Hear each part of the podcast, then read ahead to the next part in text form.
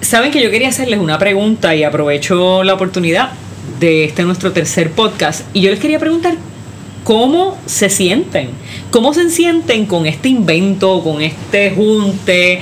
Y les quería preguntar qué les parece. A mí particularmente, pues me ha sido interesante porque yo soy la más oldie de los tres y ustedes son me hacen sentir muy bien, son chulísimos, pero la realidad es que en algunas cosas ustedes se parecen mucho y en otras cosas son como que diametralmente opuestos. Entonces el junte a mí a mí me ha hecho mucho bien, a mí me parece súper chévere y el feedback de la gente, ¿verdad? Eh, por ahí ha sido muy bueno. Eh, ¿Y a ustedes? ¿Qué les Imer, ¿qué te parece? Que tú estás ahí estallando de risa. no sé por qué ahora me dio pavera. Hola Corillo, esto es Iglesia Rebelde, un espacio para todas las personas que no caben en otro lugar, una iglesia para todos los realengos y realengas. Oye, acompáñanos en este espacio abierto y libre de criterios de exclusión. Proponemos un diálogo distanciado de las doctrinas y dogmas que desplazan a la mayoría. Pues Dios no es religioso ni cristiano. Y esto es para ti que me escuchas.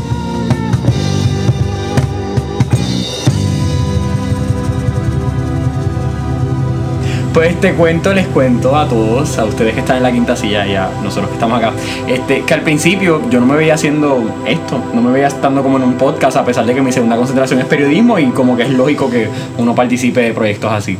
Y cuando empecé, en realidad me sentía bien perdido y como que trataba de seguir y estar en la conversación, etcétera, y, y me sentía un poquito off, pero luego de recibir el feedback de la gente que puedo tener y encontrar en este podcast un espacio simplemente para tocar temas diferentes, para tocar temas rebeldes o difíciles y que también personas que no necesariamente tienen que estar ahí en las cuatro paredes de un templo y que tengan issues como yo los tengo, puedan encontrar un espacio en el cual dialogar este, de una fe. So, que me parece muy bien y ahí como que makes sense y tiene sentido y uno toma valor sobre este espacio en mi caso particular, la experiencia de, lo que representa esta plataforma y de lo que propone para la gente que nos escucha es un sentido de responsabilidad con la quinta silla, ¿no? De, de poder proponer un diálogo que provoque una ruptura generacional de cómo se entiende la fe y cuál es la relación que la fe propone en torno a nuestro contexto como individuo y cómo eso conversa con nuestras realidades.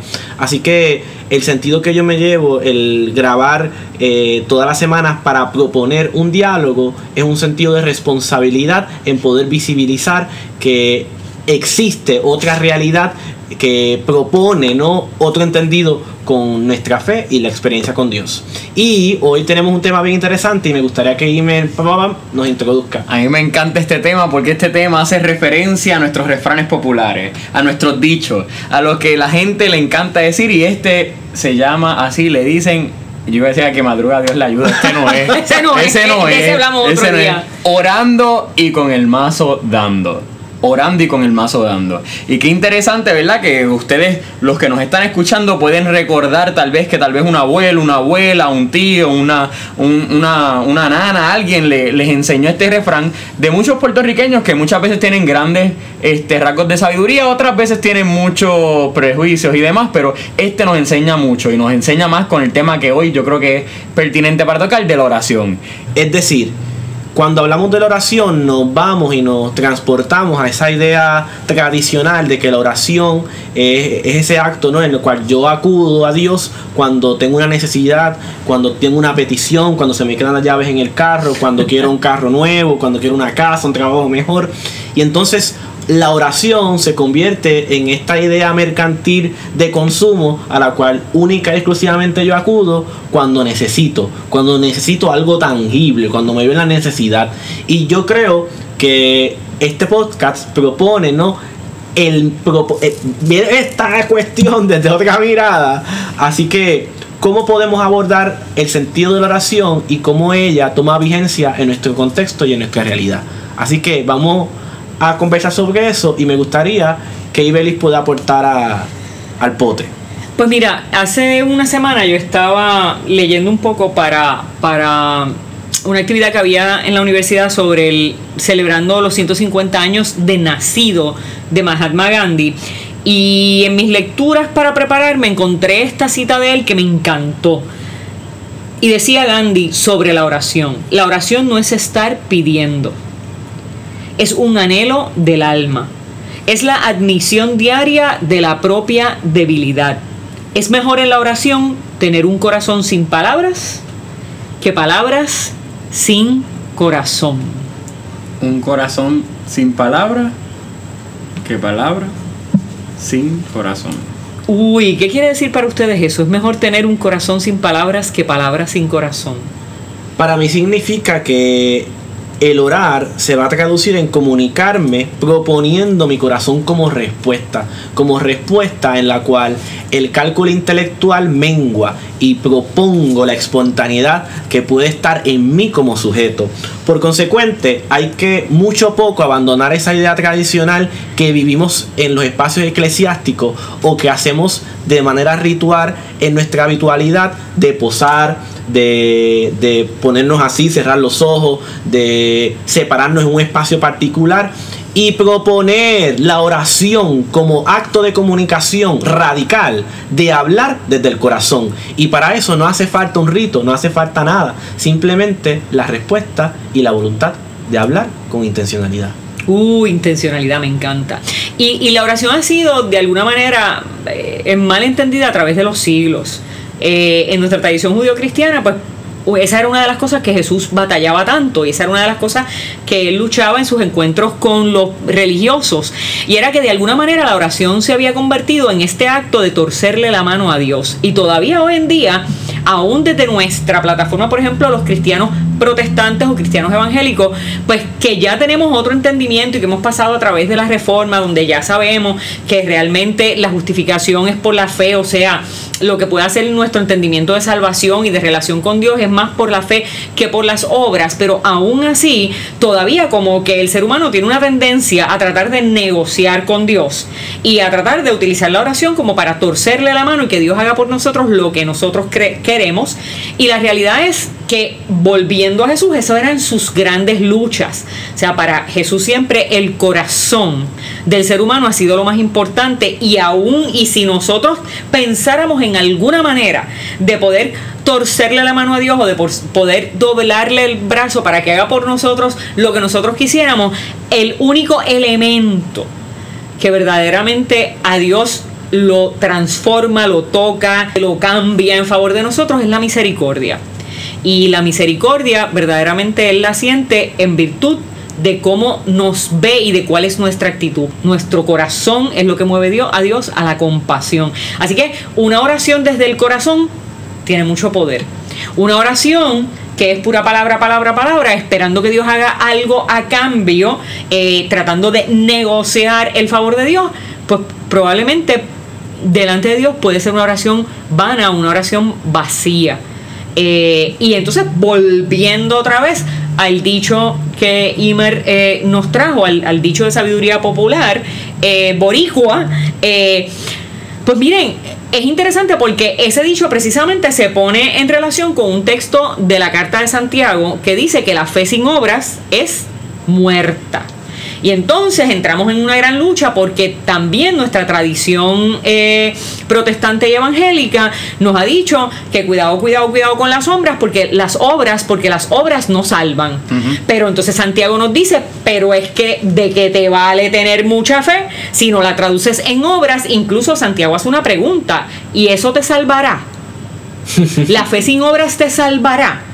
Es Santiago el que hace la pregunta, no soy yo. Es la pregunta. Y entonces, si la pregunta la fe sin obras te salvará, ¿qué es lo que eso puede querer decir? Ciertamente no son las obras lo que nos va a salvar, eso era lo que pasaba en, el, en, la época de la reforma, precisamente eso fue una de las cosas que impulsó a Martín Lutero a desarrollar todas sus 95 tesis, fue esta manipulación de la Iglesia Católica Romana de ese tiempo. Y hago, abro un paréntesis para decir, yo no tengo nada en contra de la Iglesia Católica Romana, pero tengo que hacer, eh, trabajar con este tema histórico, meramente histórico, y es que esa fue una de las cosas que impulsó a Martín Lutero. O sea, en esa época se eh, eh, pagaba por comprar unas bulas papales, que eran que se, se iba y se pagaba para que el Papa emitiera un perdón absoluto para nuestros pecados. Mire, no hay absolutamente nada que nosotros podamos hacer materialmente hablando que nos compra a nosotros el perdón.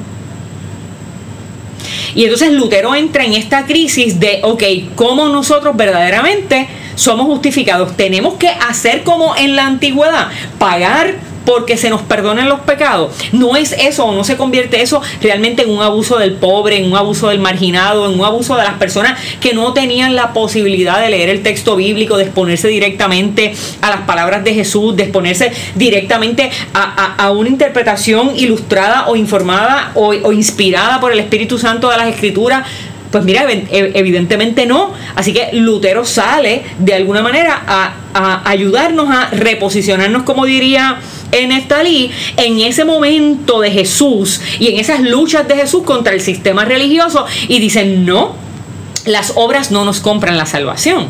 Pero entonces, ¿cómo nosotros ponemos eso en diálogo con Santiago que nos dice, pero la fe sin obras es muerta y de qué te vale tener fe sin obras, ¿eso te va a comprar la salvación? Claro que no. Pues entonces lo que tenemos que decir aquí es, las obras son el producto de un corazón que ha tenido un encuentro con Dios.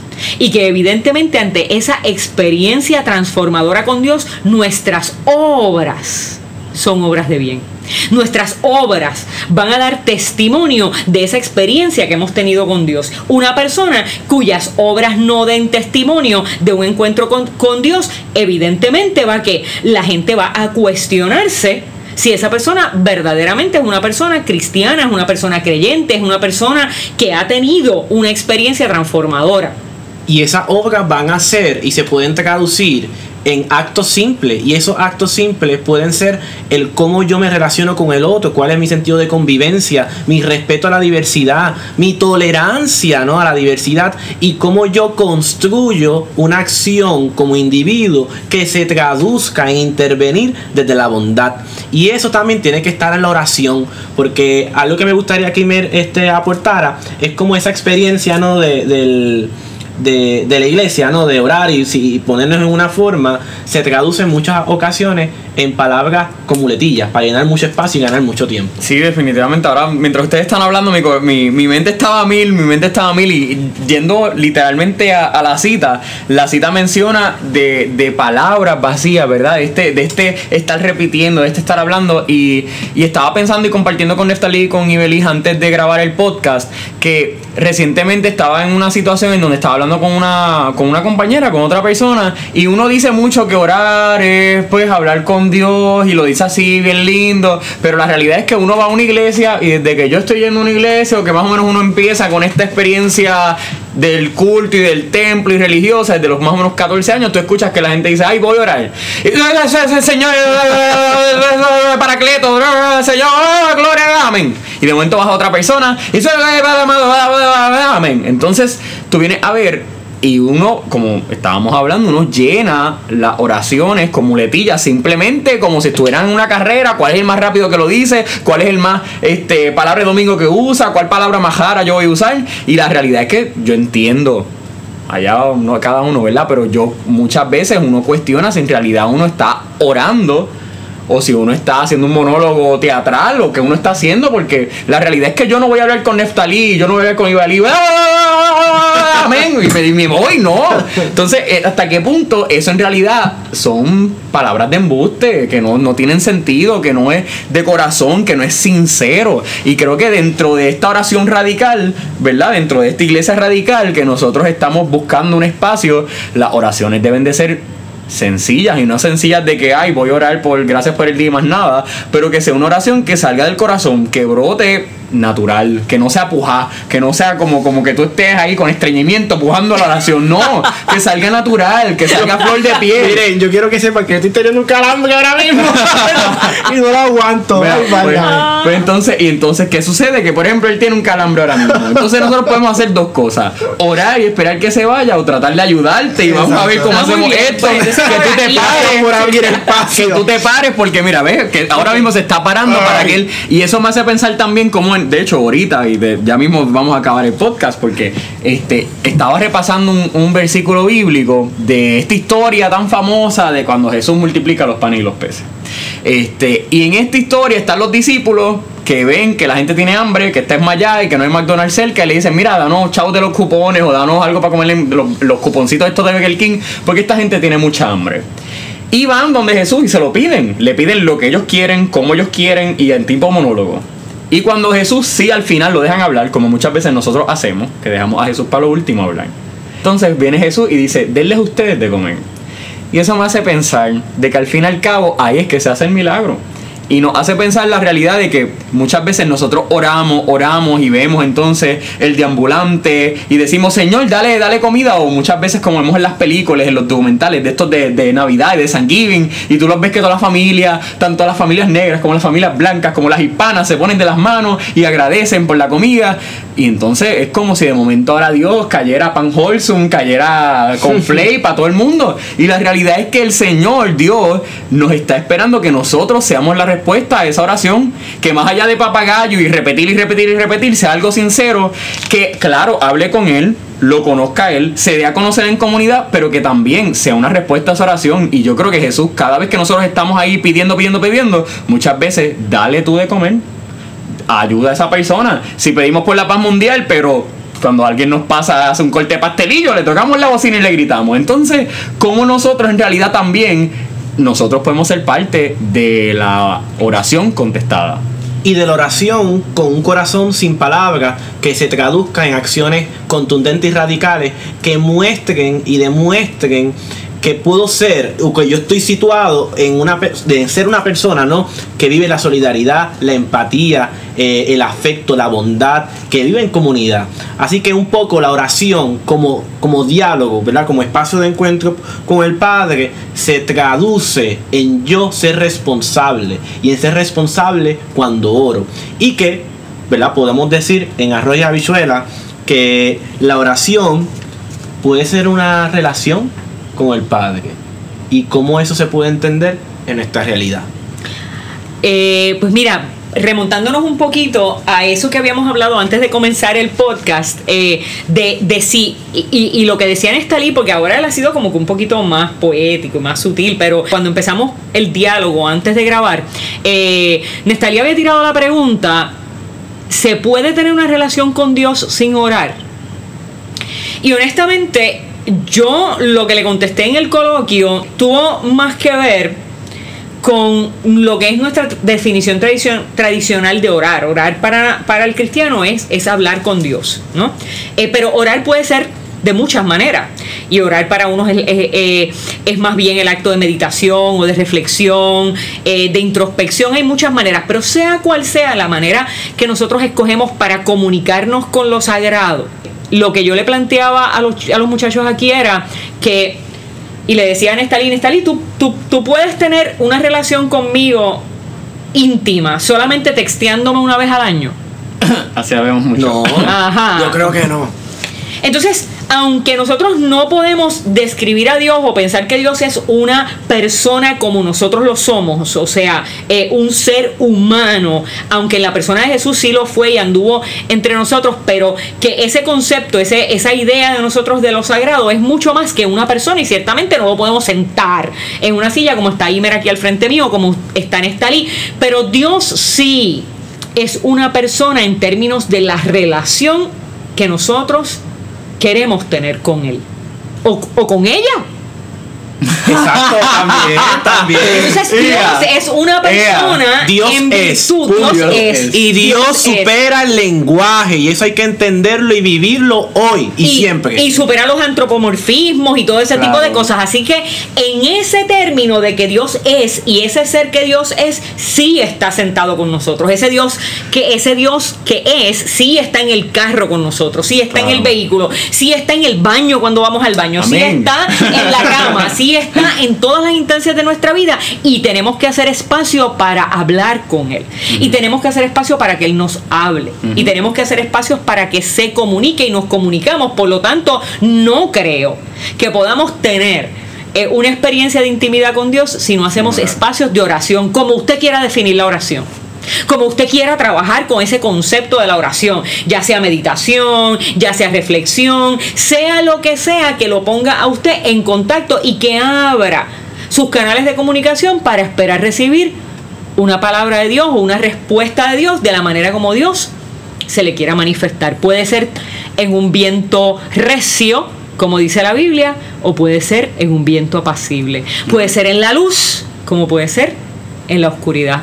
Así que hay que proponer apertura mental para que la oración como respuesta de un corazón sin palabras se traduzca en un vínculo, en una relación que no requiera posar ni hacer un ejercicio de cerrar los ojos, que no estoy criticando a quienes lo hagan, respetamos a quienes lo hacen, sino que el comunicar y el vincularme con Dios no esté acondicionado a una actividad en particular, sino que me acompañe, que signifique en la habitualidad y que yo pueda conversar con Él desde la cotidianidad de un café, del carro, del estar y del estar aquí como él lo está siempre en la quinta silla. Y no necesitar un diccionario particular que hay que aprender para poder hablar con este. Que, que sea un estilo de vida. Claro, que sea normal, casual, y, real.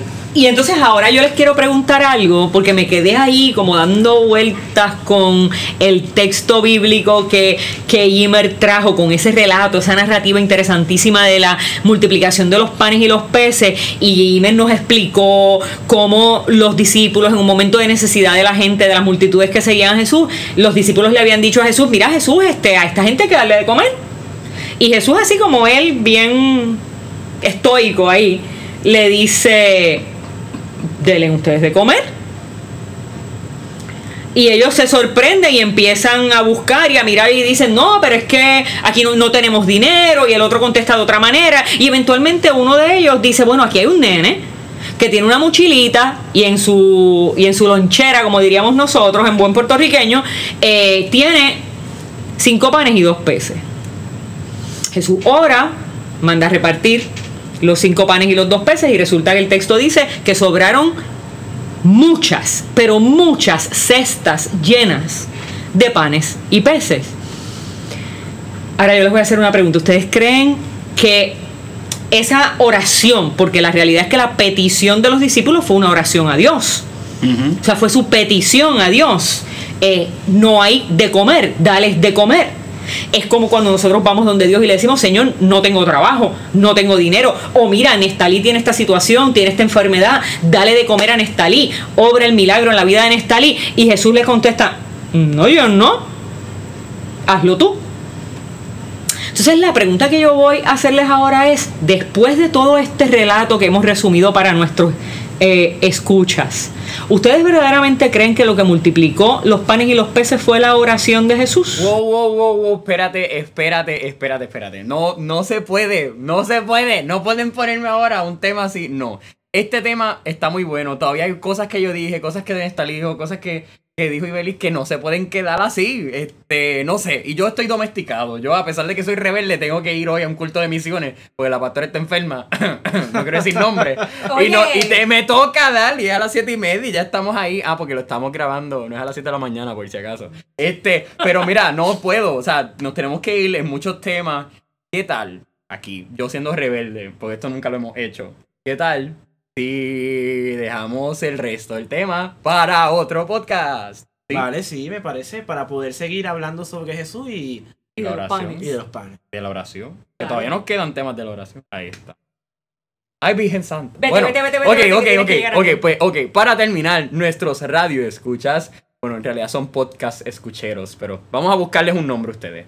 Sabemos que están en la quinta silla. Eso es lo que sí sabemos. Pero importante que les queremos invitar a que se suscriban en nuestras plataformas digitales, entiéndase Spotify, Apple Podcasts, entiéndase Google Play y también Anchor, que también la puede bajar. Así que suscríbase y le tenemos un reto curioso, rebelde. Invite a personas extranjeras a escuchar este podcast. ¿Qué le parece? Por favor. Así que nada, yo creo que sí. Yo en realidad me tengo que ir, so. Bueno, nada. pues vamos, vamos por el café vamos por el café. vamos por el café. Sí, porque este tema.